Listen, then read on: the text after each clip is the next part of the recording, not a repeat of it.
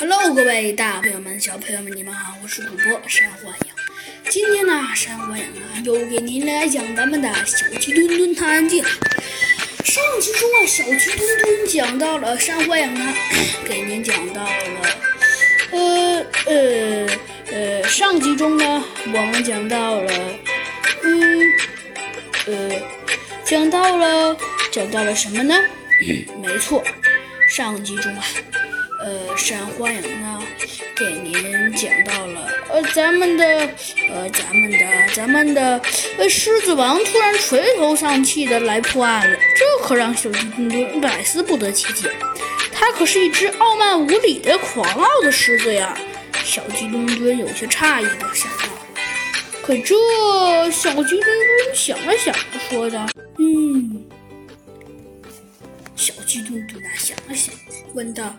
呃，狮子王，可是你说了老半天，我还是没有明白。嗯，你的意思是你的那个什么老虎警长老莫，他不要你了？不要我？哼！狮子王啊，苦笑了一声，说道：“他要不要我不重要，反正现在我已经不想给他卖命了。”为为什么呀？小鸡墩墩有些百思不得其解的问道。前几天他跟他的老虎警长的老莫的形象还不是很相似的吗？哎，为什么？小飞机，亏你能问出这种一年级小屁孩问的问题。哎，算了，小飞机，老实告诉你吧。狮王说道：“前几天老虎警长老莫对我说，说以后由于你最近做事做的都很潦草。”以后工资要少发，于是我就跟那只霸道的傻老虎吵了一架。结果你看，现在还有没有工资？还工资呢？连平时吃饭的钱都没了。现在只能来前线来破案，也不知道咱们我的警长还会不会要我？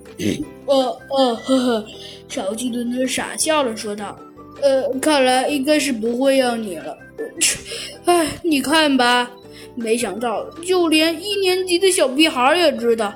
哎，看来老虎警长老莫是一定不会来来来要我的了。呃呃，可是，呃，好吧，小鸡墩墩，呃，最终没有办法，他说道：“呃，既然你说老虎警长老莫不要你了，那你要不要嘿嘿，呃，跟我和猴子警长一起破案？”嗯，嗯这个，哼，嗯，我才不会跟你还有那只笨猴子破案呢。不过现在当务之急还是先看这个案子。小鸡墩墩心中一看，说道：“哼，看来有戏了。”好啦，小朋友们，这集的故事啊，山灰羊呢就给您讲到这里了。小鸡墩墩狡猾的一笑，说道：“嗯，看来有戏了。到底小鸡墩墩想出了啥妙招呢？”下集。告诉你。